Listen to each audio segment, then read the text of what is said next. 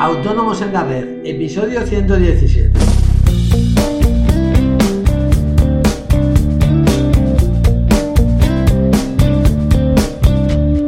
Muy buenos días a todo el mundo y bienvenidos un día más, un martes más, hoy 1 de marzo de 2016, Autónomos en la Red, el podcast en el que hablamos de todos aquellos temas que nos interesan, IVA, IRPF, financiación, seguros sociales, etcétera. Y como lo prometido es deuda, hoy vamos a ver el ejemplo de cómo efectuar el pago de un impuesto, digamos el IVA del primer trimestre de 2016, mediante la obtención de un NRC.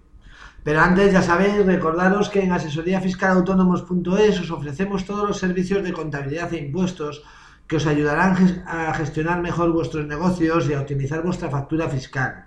Todo ello a unos precios realmente competitivos y de la manera más sencilla que os podáis imaginar. Toda la información la tenéis en nuestra web, os repito, asesoríafiscalautónomos.es.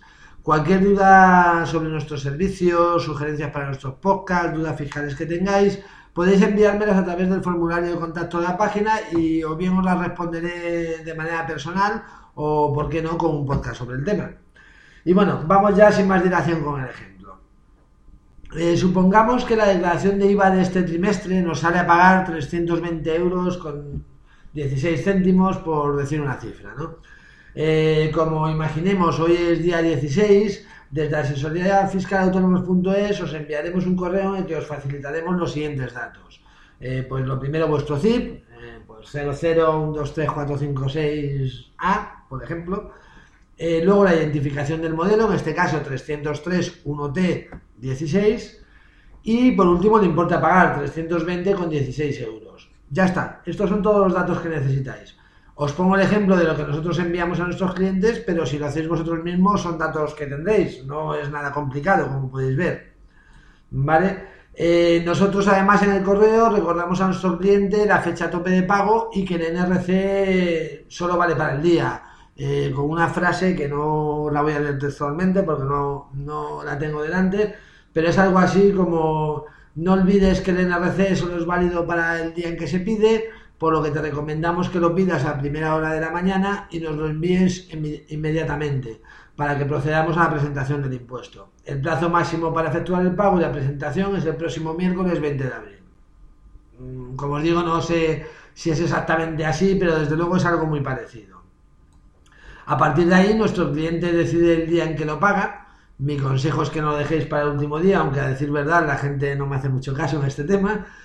Eh, pide el NRC a través de, la banca electrónica, por email o por teléfono o acudiendo a su oficina bancaria y nos envía el código que le facilitan en el banco. Este es un código alfanumérico que siempre empieza por el número del modelo que estamos pagando y la clave del banco a través del que hacemos el pago. Como lo que estamos pagando es el IVA, modelo 303, el NRC empezará, si pagamos, por ejemplo, a través de Bankia, eh, pues 303, 2038, etcétera. Si lo hacemos a través de ING, por poner otro ejemplo, empezará por 303, 1465, etcétera.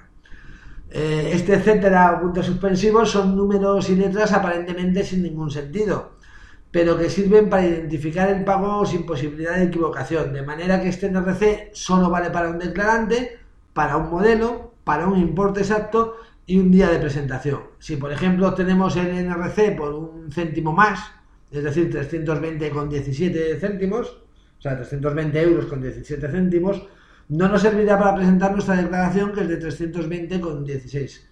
320 euros con 16 céntimos. ¿Vale? Eh, bueno, una vez que el cliente nos envía el NRC, nosotros procedemos a la presentación de la declaración y ya está, listo. Como habréis visto, es, muy sencillo. Evidentemente es mucho más sencillo domiciliar los impuestos, por lo que aprovecho para aconsejaros que enviéis vuestros papeles a la asesoría con antelación suficiente para poder domiciliar el pago de los impuestos. Pero bueno, como todos sabemos, en casa del herrero cuchara de palo. Y claro, nuestros impuestos son siempre los últimos en presentarse. Yo os puedo decir que, que he usado el NRC en múltiples ocasiones para presentar nuestros impuestos y es de lo más sencillo a través de la banca electrónica. Y bueno, esto es todo por hoy. Eh, como siempre, agradeceros vuestras reseñas y valoraciones de 5 estrellas en iTunes, pero sobre todo, muchísimas gracias por estar ahí, por vuestro feedback, que para mí es valiosísimo y me ayuda a tratar los temas que os interesan. Os espero mañana con más autónomos en la red. Adiós.